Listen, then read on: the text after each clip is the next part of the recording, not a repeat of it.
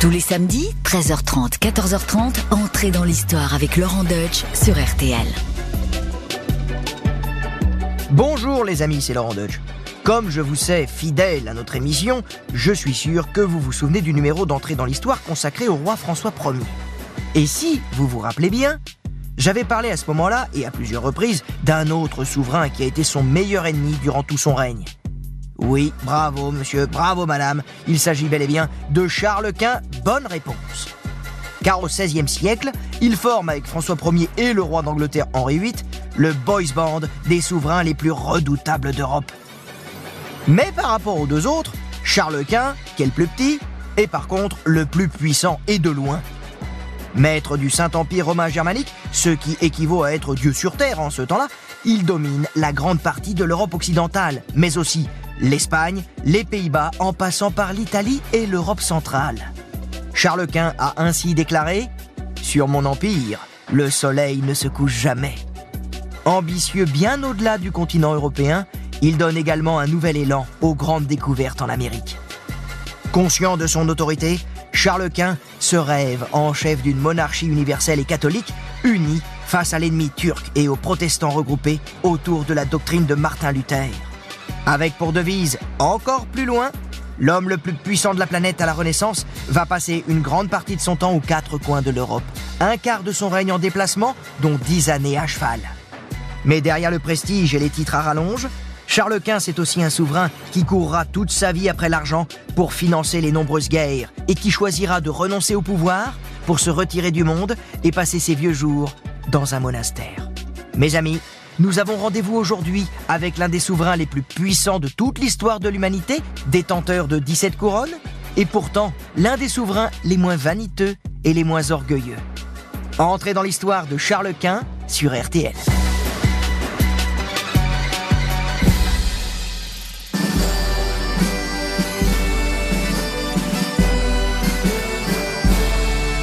C'est à Gand, en Belgique, que Charles Quint voit le jour en 1500. À l'époque, Gand est l'une des villes les plus riches d'Europe grâce à l'industrie drapière et au commerce. Gand est alors la capitale du comté de Flandre, qui a appartenu au duc de Bourgogne, mais qui depuis quelques années est une possession de la famille de Charles Quint, la puissante dynastie des Habsbourg. Le comté de Flandre fait plus précisément partie du Saint-Empire romain germanique, une mosaïque d'États née à la fin du Xe siècle et qui couvre l'Est et le Nord de la France, ainsi que la Savoie, la Belgique, les Pays-Bas, le Luxembourg, l'Allemagne, l'Autriche et une partie du nord de l'Italie. Tout cela appartient aux Habsbourg. Le Saint-Empire romain germanique, c'est un peu l'Union européenne avant l'heure. Un empereur est à sa tête, mais chaque État a son autonomie. Et mieux vaut ne pas se mêler de leurs affaires. Leurs affaires, revenons-y. Le père de Charles, un Habsbourg donc, s'appelle Philippe le Beau. Il est duc de Bourgogne et souverain des Pays-Bas bourguignons. Car oui, à l'époque, les Pays-Bas appartiennent aux Bourguignons, donc en gros, on arrose le gouda avec du chablis. Quand je vois rougir ma trogne, je suis fier d'être bourguignon. Et vous vins d'Espagne, malgré votre feu, devant la Bourgogne, saluez trois fois. Sa mère est Jeanne de Castille, fille des rois catholiques Ferdinand d'Aragon et Isabelle de Castille, célèbre notamment pour avoir financé les voyages de Christophe Colomb. Je ne sais pas si vous vous en rappelez, j'en ai déjà parlé dans un autre épisode d'entrée dans l'histoire. Ah mais oui, mais faut suivre, hein. faut suivre, c'est comme les mathématiques, faut pas louper le début. Bref, Philippe le Beau et Jeanne de Castille se sont mariés par intérêt, car en s'alliant avec l'Espagne, les Habsbourg isolent la France, leur pire ennemi. Conséquence de ce mariage, Charles est donc l'héritier de quatre dynasties, les Bourgognes et les Habsbourg par son père, la Castille et l'Aragon par sa mère. Joli palmarès, le gars. Et Charles a 6 ans quand son père meurt brutalement, alors qu'il venait tout juste d'être nommé roi de Castille et de Léon. Une coïncidence qui a laissé croire qu'il avait peut-être été empoisonné. La mère de Charles, Jeanne, qui aimait son mari malgré cette union arrangée, est bouleversée. Fragile mentalement, elle sombre peu à peu dans la démence, ce qui lui vaudra le surnom peu flatteur de Jeanne la folle. Elle refuse que son époux soit inhumé et elle ne veut pas se séparer de sa dépouille. Alors, vu l'état psychique de la pauvre Jeanne, il vaut mieux éloigner les enfants. Le petit Charles est donc placé sous la tutelle de son grand-père paternel, le souverain d'Autriche Maximilien Ier, et il est élevé par sa tante aux Pays-Bas. Studieux, Il est éduqué en bon petit chrétien dans l'idéal chevaleresque. Il apprend le français et parlera d'ailleurs très bien notre langue, même si, vu l'héritage familial, il en parle d'autres. Il dira d'ailleurs plus tard J'ai appris l'italien pour parler au pape, l'espagnol pour parler à ma mère, l'anglais pour parler à ma tante, l'allemand pour parler à mes amis, et le français pour me parler à moi-même. Durant son enfance, Charles a malheureusement d'insupportables douleurs au niveau de la mâchoire inférieure. Il est en effet atteint de promandibulie habsbourgeoise. Alors qu'est-ce que c'est que la promandibulie habsbourgeoise? Eh bien c'est une maladie qui déforme la mâchoire, ce qui empêche de s'exprimer et de mastiquer convenablement. Quand vous verrez donc des portraits de Charles Quint avec le menton en galoche, même s'il essaiera de le cacher avec une barbe, eh bien c'est à cause de cette promandibulie habsbourgeoise, qui aurait pour origine les mariages consanguins pratiqués depuis longtemps chez les Habsbourg. À partir de ses 15 ans, l'âge de sa majorité, Charles hérite de nombreux titres. Il est d'abord officiellement duc de Bourgogne. Il est aussi à la tête du comté de Flandre où il est né et d'autres territoires des Pays-Bas bourguignons. À 16 ans, après la mort de son grand-père, Ferdinand d'Aragon, Charles se fait proclamer roi des Espagnes au même titre que sa mère Jeanne la Folle. Mais ce n'est pas légal. En effet, si l'Aragon lui revient bien, comme le précise le testament de son grand-père, le royaume de Castille et de Léon, lui, appartient à sa mère. Charles décide néanmoins de bafouer les droits de Jeanne, sa maman folle dingo. Après tout, elle est trop folle pour gouverner et elle vit enfermée dans un monastère. Alors, euh, autant prendre les rênes. Ce coup d'État passe tranquille et Charles, jeune homme pressé, prend possession aussi des territoires castillans hors d'Europe. Et là, c'est le jackpot. Il récupère tous les territoires découverts par Christophe Colomb, donc en gros l'Amérique, mais aussi Cuba, le Pérou et les Philippines. Et attendez, c'est pas tout. Il hérite également des royaumes de Naples et de Sicile. Et à 19 ans, suite au décès de son autre grand-père Maximilien Ier, Charles devient archiduc souverain d'Autriche et se porte candidat pour la succession à la couronne impériale, un titre prestigieux qui fait saliver tous les souverains d'Europe. L'Empire, c'est le Graal, le firmament, le but ultime, Charlemagne. L'élection au titre d'empereur du Saint-Empire romain germanique est ouverte à tous, mais Charles est le grand favori. Oui, depuis 1438, c'est toujours un Habsbourg qui a été nommé. Alors, outre Charles, citons parmi les autres candidats Henri VIII, le roi d'Angleterre depuis dix ans. Mais le concurrent le plus sérieux, c'est François Ier. Notre monarque français et duc de Milan surveille Charles comme le lait sur le feu. Car lui aussi compte bien devenir empereur. Pour cela, il faut faire campagne auprès de tous ceux qui vont choisir le futur chef du Saint-Empire romain germanique. On les appelle les princes électeurs, les hommes les plus puissants du Saint-Empire, et ils sont sept. Dans ce jury, on compte trois archevêques, dont l'un est cardinal, et le roi de Bohême et de Hongrie. D'emblée, ils sont pas emballés par le casting. Car à l'époque, ni Charles, ni les autres prétendants ne parlent allemand. Charles ne l'a pas encore appris, il vit en Espagne et il ne s'est même jamais rendu en Allemagne. Et ça, ça l'affiche mal quand on veut devenir empereur. Mais quand même, dans sa lettre de motivation, Charles insiste. Il est allemand de sang et de souche. Mais de toute façon, soyons honnêtes, c'est pas sur ce point-là que va se jouer l'élection. C'est plutôt en pièces sonnantes et trébuchantes que l'on convainc les princes électeurs. Si un prétendant leur donne plus d'argent que les autres adversaires, il est sûr d'être élu. C'est aussi simple que cela. Ça s'appelle, euh, de la corruption en fait. Hein. Mais en ce temps-là, c'est par ce biais que se déroule cette élection. C'est pas de la corruption, c'est de la tradition. Tout le monde il veut seulement la tue. Tout le monde il veut seulement la tue. Et seulement ça, ça les fait parler. Tout le monde il veut seulement la tue. Tout le monde il veut seulement la faire. Et seulement ça, ça les fait bouger. Alors, Charles et François vont essayer d'amasser le plus d'argent possible. Les impôts sont augmentés, les banquiers les plus riches sont sollicités, les ambassadeurs mis à contribution et des emprunts sont contractés. Mais pour mettre aussi la pression, Charles va un peu tricher en plaçant une armée à Francfort, lieu de l'élection. Lorsque la campagne officielle est terminée, les sept princes électeurs font les comptes. D'un côté, les écus de François Ier et de l'autre, les ducats et les florins de Charles. Et en juin 1519, voici le résultat de l'élection au titre de souverain du Saint-Empire romain germanique. Eh bien, c'est Charles, roi d'Espagne. Il a rassemblé en effet deux tonnes d'or contre une tonne et demie pour François Ier. Dans un premier temps, Charles reçoit le titre de roi des Romains et le 26 octobre 1520, il est couronné empereur en grande pompe à la cathédrale d'Aix-la-Chapelle. Il s'assoit sur le trône occupé par Charlemagne sept siècles auparavant. Pour l'occasion, celui qui s'appelle désormais Charles Quint, ça sonne quand même mieux que Charles V, c'est mieux parce que nous, Charles V, c'est quand même le roi de France euh, du XIVe siècle, donc ça pouvait prêter à confusion. Donc on confond pas Charles V et Charles Quint. Là, c'est Charles Quint, voilà, à Habsbourg.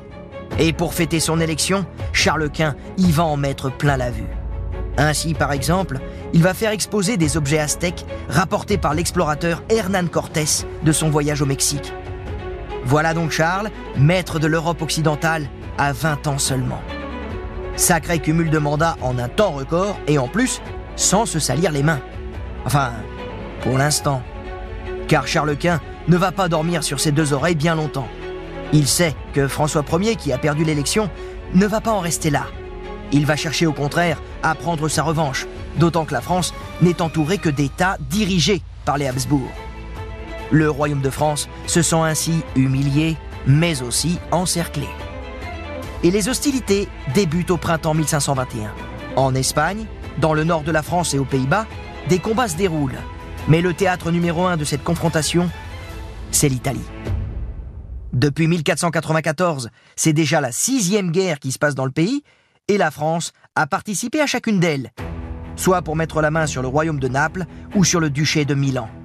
François Ier veut toujours Naples, alors que Charles Quint, lui, souhaite remettre la main sur Milan, conquise par son rival lors de la fameuse bataille de Marignan en 1515.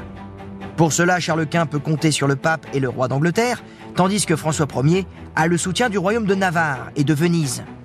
Très vite, Charles Quint exulte. Lors de la bataille de la Bicoque en avril 1522, les troupes espagnoles battent les Français qui perdent Milan. Mais l'empereur échoue à envahir la Provence et doit rebrousser chemin devant Marseille, alors que François Ier reprend Milan. Tout finalement va se jouer non loin de là, à Pavie. Et cette fois, ce sont les impériaux qui s'imposent lors d'une bataille décisive le 24 février 1525. L'armée française est anéantie et François Ier est fait prisonnier. Alors comme je vous l'avais raconté dans l'épisode qui lui était consacré, le roi va être détenu en Espagne, à Madrid, sur les terres de Charles Quint, qui viendra lui rendre visite. François Ier sera libéré à deux conditions. Le paiement d'une rançon et la signature d'un traité humiliant. Le roi de France n'a pas le choix. Le 14 janvier 1526, le traité de Madrid est ratifié. François Ier s'engage à renoncer à toute revendication en Italie, dans les Flandres et en Bourgogne, et accepte de livrer comme otage ses deux fils de 8 et 7 ans, François et Henri.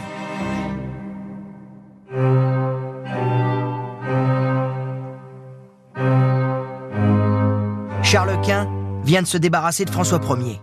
Et il est temps maintenant de songer à assurer une descendance mâle.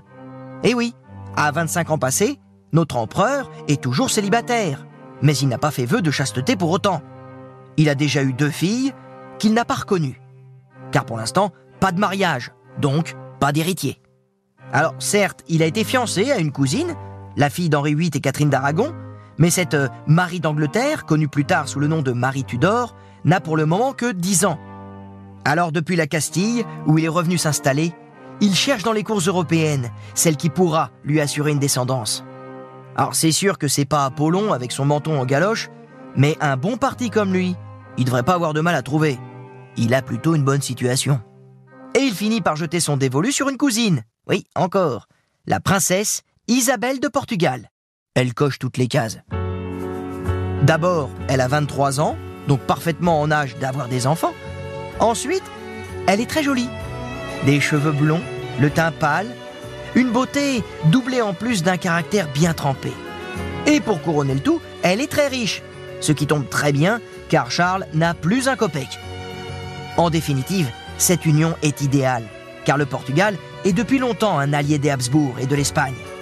Or, Charles a besoin de se faire bien voir des Castillans et des Aragonais qui n'apprécient pas la présence trop importante des Bourguignons et des Flamands dans leur cour. Donc oui, cette jeune femme coche vraiment toutes les cases. Et en mars 1526, Charles Quint et Isabelle de Portugal se disent oui dans le palais de l'empereur, l'Alcazar de Séville. La cérémonie a lieu à minuit et une demi-heure après, le mariage est déjà consommé. Ah oui, on ne traîne pas chez les Habsbourg.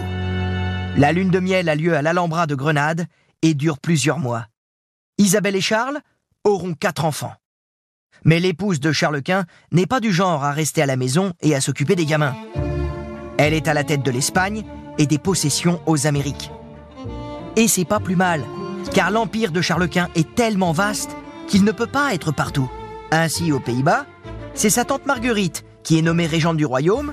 Quant à son frère Ferdinand, eh bien, il gère ses États autrichiens ainsi que le Saint-Empire romain germanique. Ah oui, c'est pas mal hein, de pouvoir se reposer sur sa famille. Mais notre Charles Quint ne va pas pouvoir se reposer très longtemps dans le lit d'Isabelle de Portugal. Le devoir l'appelle de nouveau, car François Ier n'a pas respecté le traité de Madrid, signé au début de l'année 1526. Le roi de France a même monté une alliance avec le roi d'Angleterre. Il faut réagir vite, car Naples est sur le point d'être repris par les Français. Charles va frapper très fort. Il commence par un symbole, le sac de Rome, car le pape est allié à François Ier.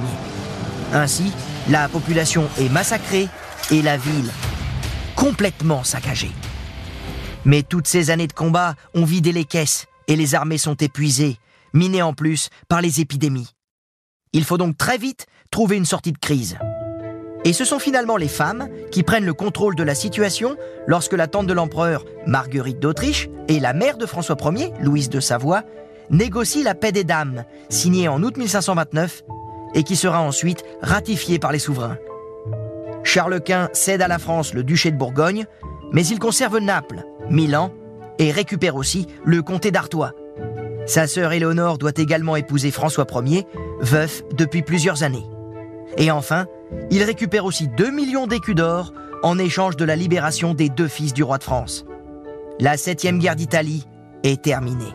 Charles Quint est au sommet de sa puissance, et pour fêter cela, à l'occasion de son 30e anniversaire, il se fait officiellement couronner empereur des Romains le 24 février 1530 à Bologne. Sympa comme cadeau d'anniversaire. Charles Quint a maintenant un peu de répit, et il va prendre le temps de consolider son empire au-delà de l'Europe en particulier en Amérique. Dans la foulée de Hernán Cortés, qui établit la colonie de la Nouvelle-Espagne avec pour capitale Mexico, Charles Quint finance les expéditions d'autres conquistadors.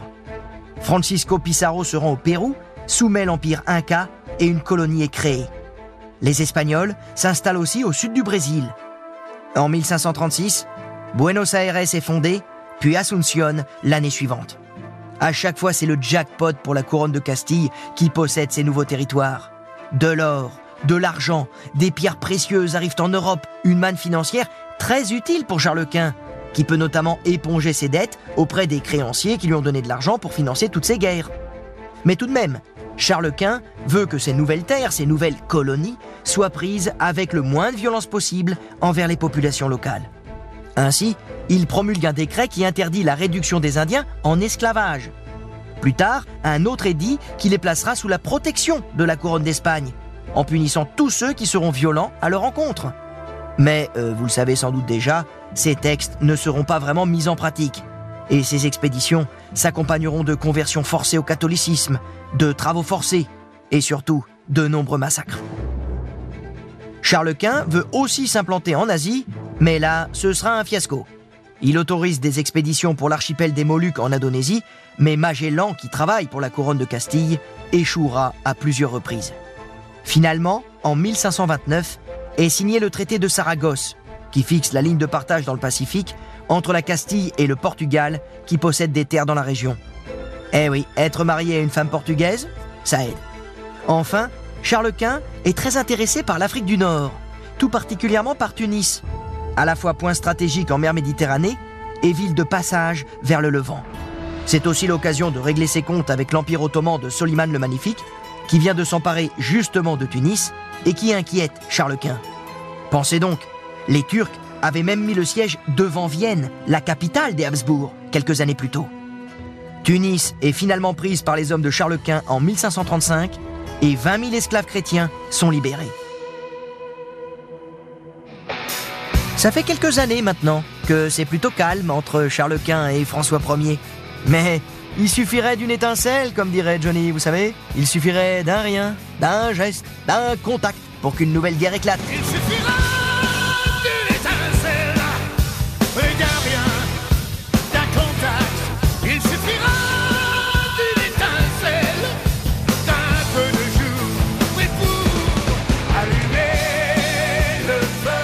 Et ce qui va mettre le feu aux poudres, c'est pas la chanson de Johnny, c'est la mort du duc de Milan en 1536. François Ier utilise ce prétexte pour réclamer une fois de plus le duché et relancer la guerre contre Charles Quint. Mais cette fois, il a un nouvel allié, l'Empire ottoman. Et oui, le fameux Soliman. L'empereur doit riposter contre celui qui est désormais son beau-frère. Comme il l'a fait 12 ans plus tôt, il envahit la Provence, mais c'est un échec. Une offensive impériale est lancée en Picardie, c'est raté aussi. Pour trouver une solution, c'est le pape Paul III qui intervient pour réconcilier les deux souverains sur l'un des rares sujets où ils pourront enfin se mettre d'accord, à savoir la lutte contre le protestantisme. Car depuis la publication par le moine allemand Martin Luther en 1517 des 95 thèses qui dénoncent les travers de l'Église catholique, ce que l'on appelle la religion réformée gagne du terrain dans toute l'Europe et notamment dans le Saint-Empire. C'est d'ailleurs de là que vient le mot protestantisme, lorsqu'en 1529, six princes et 14 villes impériales ont protesté contre les mesures de rétorsion prises à leur encontre par Charles Quint. En 1536, lors de son entrée triomphale à Rome, l'empereur évoque avec le pape l'organisation d'un concile pour ramener les princes protestants allemands dans le droit chemin, c'est-à-dire le giron catholique. Oui, euh, vous l'avez compris, Charles Quint est les protestants. Quant à François Ier, lui, c'est plutôt par opportunisme et non par conviction qu'il a fait alliance avec des princes protestants. Unis à présent pour défendre le catholicisme, les deux souverains signent en 1538 la paix de Nice, et preuve de cet apaisement, le souverain français autorise Charles Quint à traverser son royaume, lorsque l'empereur décide de mater une révolte dans sa ville natale de Gand, menée principalement par des notables. En effet, ceux-ci ont refusé de donner de l'argent lorsque Charles Quint en avait besoin pour faire la guerre. Gand a même osé demander la protection de François Ier. Euh, là, ça va chauffer. Et là, comme dirait Sylvester Stallone dans Rambo, Fais pas chier ou je te ferai une guerre comme t'en as jamais vu. Charles Quint décide de répondre au soulèvement par une intervention armée. Mais lorsqu'il voit débarquer 5000 hommes, les rebelles de Gand font moins les malins et se rendent sans combattre. Charles Quint exige tout de même une bonne leçon pour les chefs de l'insurrection. Certains finissent exécutés, les autres, plus chanceux, doivent défiler dans les rues de la ville, pieds nus et en chemise blanche, avec autour du cou des nœuds de pendus, pour implorer la pitié de Charles Quint. L'empereur est dur, mais il a aussi un cœur. Et lorsqu'il perd son épouse Isabelle en 1539, morte d'une pneumonie après avoir mis au monde un enfant mort-né, l'homme le plus puissant du monde devient inconsolable. Il aimait vraiment son épouse et lui a toujours été fidèle. Une différence, une de plus, avec son beau-frère François Ier, qui lui s'affiche publiquement au bras de sa maîtresse, Anne de Pisseleu, sous les yeux de la sœur aînée de Charles Quint, la reine de France, Éléonore. Cette attitude de goujat, l'empereur ne l'appréciera jamais. Car pour lui, l'amour exige la fidélité. Et ainsi, signe de son amour sincère pour Isabelle de Portugal, Charles Quint ne se remariera jamais. Bon, on lui prêtera quand même d'autres liaisons avec d'autres femmes, hein, mais ça c'est pour la petite histoire. Vous l'avez donc compris, entre Charles et François, eh bien ça matchera jamais. Hein. Ils peuvent pas se piffrer, ils ont vraiment pas le même tempérament, donc comme toujours, il suffit d'une étincelle pour relancer le conflit et la guerre entre eux. On est en 1542, et bim, pour la quatrième fois, ils décident de s'affronter à nouveau. Neuvième guerre d'Italie, et c'est encore le duché de Milan qui est au cœur du conflit. Cette fois, l'empereur a décidé de le léguer à son fils Philippe, alors qu'il avait promis de le donner à l'un des fils du roi de France, un de ses neveux, si vous suivez. Le premier acte de cette guerre est le siège de Nice, qui appartient à la maison de Savoie, alliée de Charles Quint. À l'été 1543, 20 000 Français et Turcs et une armada d'une centaine de galères attaquent la ville. Mais face à la résistance des Niçois et l'arrivée imminente des troupes impériales, les Franco-Turcs font demi-tour. Puis, c'est dans le nord de l'Italie, lors de la bataille de Cérisole, en avril 1544, que les Français et les hommes de Charles Quint s'affrontent. Au terme de longs et violents combats qui se soldent par un bilan de près de 8000 morts et plus de 3000 prisonniers, les Français, pourtant vainqueurs mais épuisés, renoncent à prendre Milan. En parallèle, les soldats de Charles Quint envahissent la Champagne et se rapprochent de Paris, mais l'empereur n'a plus d'argent pour les payer. Les désertions se multiplient et le projet de prendre la capitale tombe à l'eau. Vous l'avez compris, les caisses sont vides des deux côtés, les armées sont épuisées, et nos deux souverains décident en grinçant des dents de mettre un terme au combat en septembre 1544.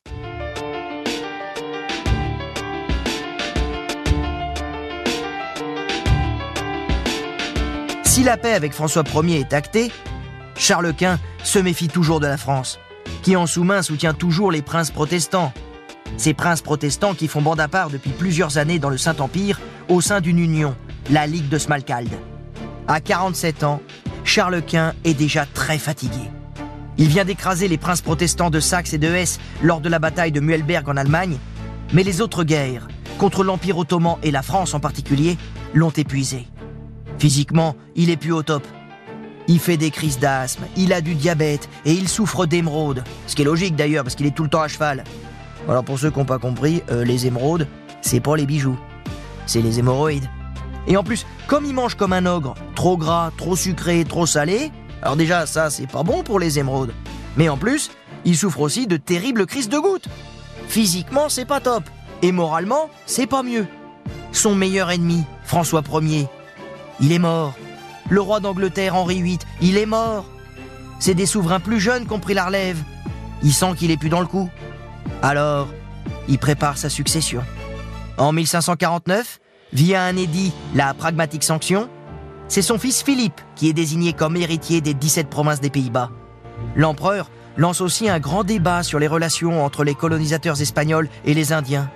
Les échanges, très vifs entre pro et anti-esclavage, vont durer neuf mois à partir d'août 1550 et sont restés célèbres sous le nom de controverse de Valladolid. Bon sang ne saurait mentir, c'est à présent le fils de François Ier, le roi Henri II, qui va vouloir se faire les crocs sur l'empire de Charles Quint. Pour quelle raison? Alors non, pour une fois, c'est pas à cause du duché de Milan, oui, il faut bien changer un peu. Non, cette fois, Henri II décide de conquérir les grandes villes du Saint-Empire qui sont de langue française, à savoir Cambrai, Verdun, Toul et Metz. Pour être sûr de son coup, le roi de France a signé des accords avec des princes protestants hostiles à Charles Quint. Sans rencontrer de véritable résistance, ces villes tombent aux mains des Français. Furieux, Charles Quint ordonne à ses hommes de marcher sur Metz et 17 000 soldats et près de 150 canons encerclent la ville. Lorsque l'empereur arrive sur place en novembre 1552, les bombardements débutent. Près de 15 000 boulets de canon sont tirés, les remparts sont touchés, mais la ville ne cède pas. L'armée impériale affamée claque des dents et souffre du typhus. Les désertions se multiplient.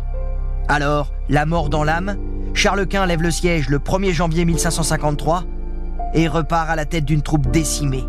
Il aurait dit alors La chance est une femme. Elle préfère un jeune roi à un vieil empereur. En tous les cas, on l'a connu plus festif, notre Charles Quint. Il était déjà pas très en forme, mais l'échec du siège de Metz a mis un sacré coup de vieux à notre empereur. Vous me direz, ça peut se comprendre, car c'est la première fois qu'il perd des terres. Et en plus, c'est l'ennemi français, l'ennemi de toujours, qui les récupère. C'est sans doute à ce moment-là que l'empereur va décider d'abdiquer et deux événements en 1555 vont le déprimer un peu plus encore et le conforter dans ce choix. Il y a d'abord la mort de sa mère, notre fameuse Jeanne la Folle, puis la signature de la paix d'Augsbourg. Par ce traité, chaque prince du Saint-Empire peut choisir d'être catholique ou protestant. Pour Charles Quint, qui combat la religion réformée depuis le début, c'est totalement inenvisageable. La pilule ne passe pas. Il abdique donc, étape par étape, d'abord les États bourguignons, puis il délaisse la couronne d'Espagne moins de trois mois plus tard. C'est son fils Philippe qui en hérite. Puis, il transmet le titre d'empereur à son frère Ferdinand. C'est la première fois qu'un souverain du Saint-Empire abdique. Charles Quint se retire ensuite dans un couvent, niché dans une montagne du centre de l'Espagne, le monastère de Yuste. Un palais est construit juste à côté de l'église pour l'héberger ainsi que sa suite qui compte une soixantaine de personnes. On est bien loin des 750 personnes du temps de sa splendeur. Au quotidien, l'ex-maître de l'Europe doit utiliser une chaise roulante pour se déplacer et une rampe est construite pour faciliter l'accès à ses appartements. Ah oui, il fait peine à voir. On dirait un vieillard. À la fin de l'été 1558, la fin est proche. Charles Quint souffre maintenant de la malaria. Sentant sa fin arriver, il réclame le portrait de sa défunte épouse Isabelle, peint par Titien, ainsi que le crucifix d'argent qui l'avait accompagné dans ses derniers instants. Charles Quint meurt à l'âge de 58 ans le 21 septembre 1558. Avant de mourir, il aurait prononcé ces dernières paroles. Si l'on ouvrait mon cœur, on y trouverait le nom de Metz. Oui, six ans après, il n'avait toujours pas digéré l'échec de ce siège. Son corps sera ensuite transféré dans le complexe de l'Escurial, à Madrid, le panthéon des monarques espagnols édifié par son fils Philippe II. Charles Quint, maître du monde pendant quatre décennies, y repose depuis. Lui qui a été à la fois un roi combattant, un roi habile, parfois cruel, mais aussi sentimental et surtout loyal. Et s'il voulait un décor dépouillé au monastère de Yuste, il a tout de même demandé pour l'accompagner dans son dernier voyage que soit accroché à côté de lui un tableau représentant son meilleur ennemi, à savoir François Ier.